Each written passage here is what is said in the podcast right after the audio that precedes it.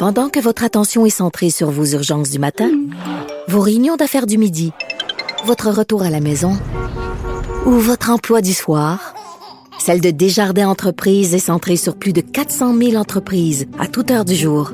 Grâce à notre connaissance des secteurs d'activité et à notre accompagnement spécialisé, nous aidons les entrepreneurs à relever chaque défi pour qu'ils puissent rester centrés sur ce qui compte, le développement de leur entreprise. Alors, nous parlons d'économie avec M. Yves Daou, directeur de la section argent du Journal de Montréal, Journal de Québec. Salut Yves. Salut Richard. Écoute, euh, aujourd'hui et demain, c'est les audiences publiques du CRTC sur euh, la vente probable, possible, éventuelle de VA Bell. Mais là, euh, notre ministre de l'économie, M. Fitzgibbon, lui, il n'a pas attendu la fin des audiences. Lui, il a dit, lui, il est pour ça. oui, on devrait, pour, le, pour les intérêts supérieurs du Québec, on devrait permettre cette vente-là. En fait, euh, ce qui est assez euh, surprenant, pense au slogan de, de Bell actuellement qui dit La vie est belle. En fait, euh, tu peux penser que quand Bell va probablement mettre le grappin sur le groupe V et aussi toutes les, ses filiales, tu vas avoir un monopole énorme au Québec qui va venir. tu sais, la table publicitaire au Québec là, est pas plus large hmm. parce que tu rajoutes un gros joueur. Et, euh, et tu sais, il faut quand même penser là, euh, si tu regardes là actuellement la valeur ou le volume d'affaires de Bell, le BCE, c'est 23,5 milliards d'argent en 2018. Aïe, aïe. Ils ont vraiment des poches hyper ah, profondes. écoute, c'est cinq fois plus gros que celui de Québécois. Tu comprends?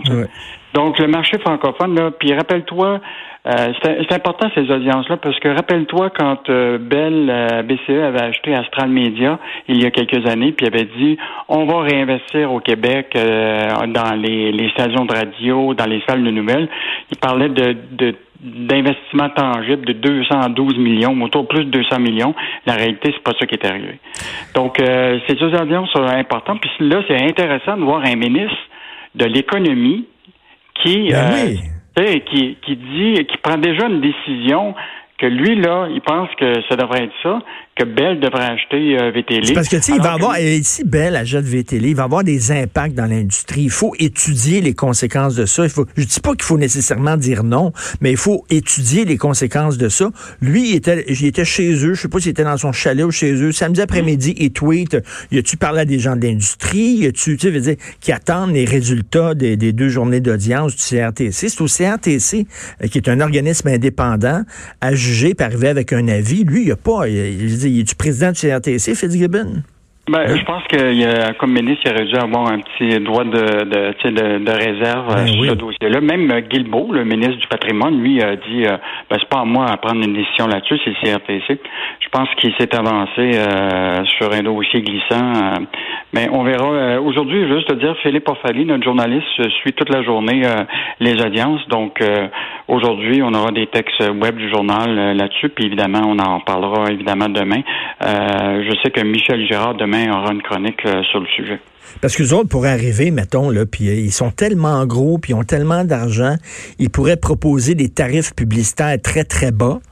Euh, puis là, soudainement, attirer tous les annonceurs parce que ça, ça coûterait pas cher annoncer à V. Puis là, il seraient tous les annonceurs qui pourraient aller, ben, entre autres chez Québécois, puis d'autres euh, d'autres stations de télé, puis tout ça. autres, c'est ça, il va avoir un impact majeur dans l'industrie.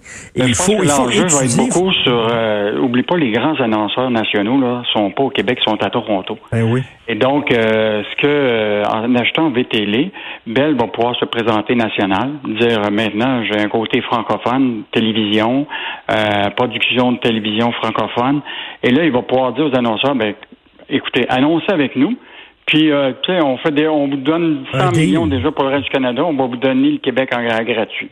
Ben oui. C'est certain que ça va avoir. Tu sais, il faut étudier les impacts de ça, les tenants, les aboutissants.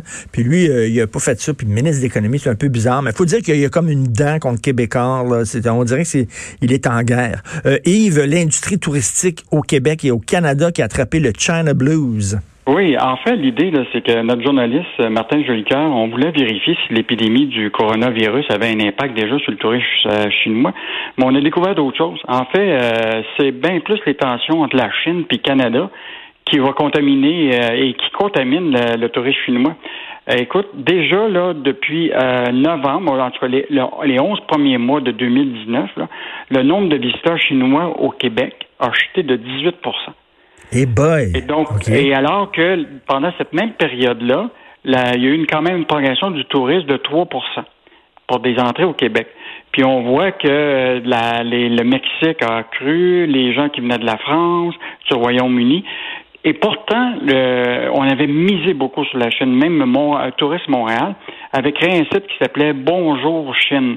Il avait mis beaucoup, beaucoup d'argent pour faire la promotion euh, de, de, du tourisme chinois, parce que le tourisme chinois, là, c'est, c'est majeur. Hein? Ben oui, ben à Québec. touristique des Chinois à l'étranger, là, c'est 261 milliards US. Écoute, surtout à Québec, là, quand tu vas dans la ville de Québec, tu vois énormément de touristes chinois. Mais en tout cas, t'en voyais, mais là, ça, ça a baissé.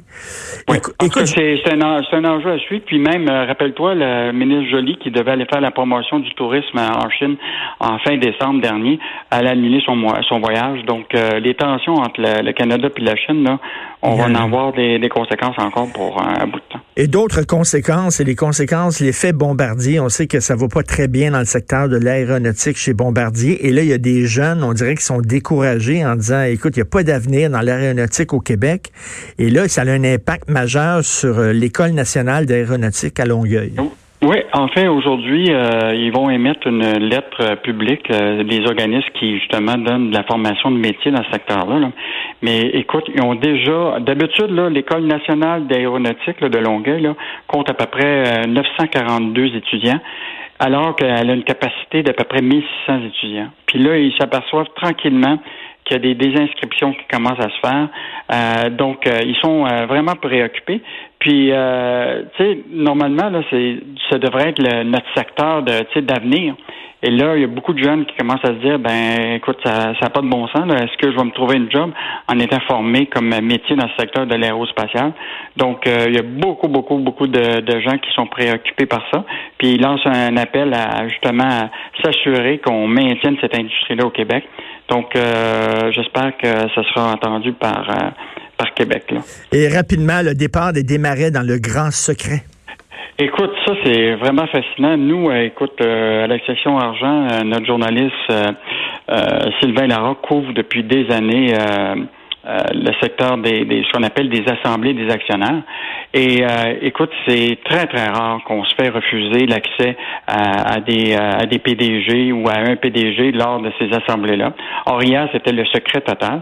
Il y a de pas moins qu'il faut quand même rappeler que c'était quand même une assemblée importante parce que c'était le départ définitif après des décennies euh, de Paul Desmarais Junior et d'André Desmarais à la direction de, de, Power. Donc, ils ont voulu euh, partir en catimini dans le plus grand secret sans rencontrer les les, médias puis sans répondre à leurs questions.